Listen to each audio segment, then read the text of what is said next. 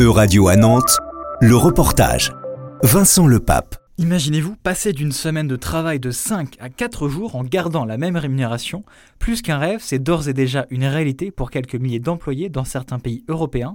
Si c'est l'Islande qui a été précurseur en la matière, avec la mise en place de la semaine de 32 heures en 4 jours payés 5 dès 2015, la mesure est désormais appliquée dans un certain nombre d'autres pays européens.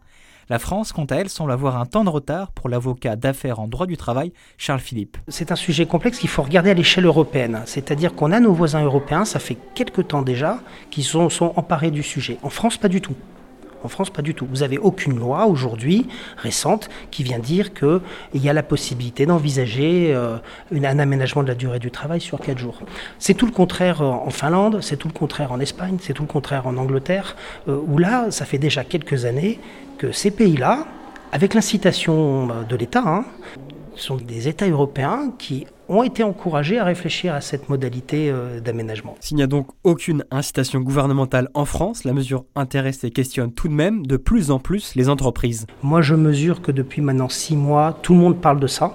Tout le monde parle de ça et que finalement, tout le monde a envie de comprendre comment on peut mettre en place une telle modalité d'aménagement du temps de travail dans l'entreprise. Certaines entreprises françaises ont même déjà sauté le pas.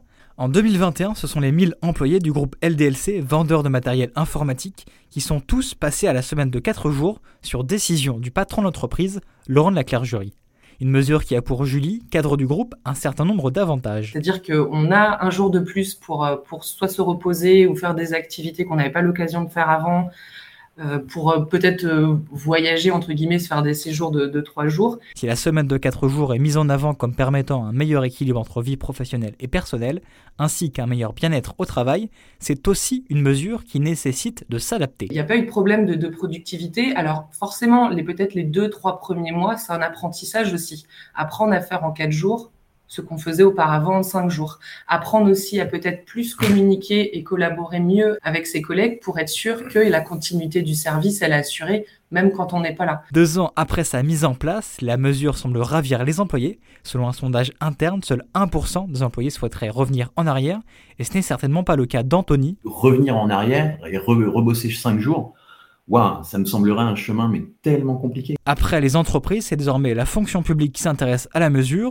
Après l'URSSAF de Picardie, la Caisse nationale d'assurance, c'est l'hôpital de Nantes qui va expérimenter à son tour la semaine de 4 jours en proposant la mesure dès septembre pour le personnel administratif d'une des unités de soins. Euradio vous a présenté En Région. Retrouvez les podcasts de la rédaction dès maintenant sur euradio.fr.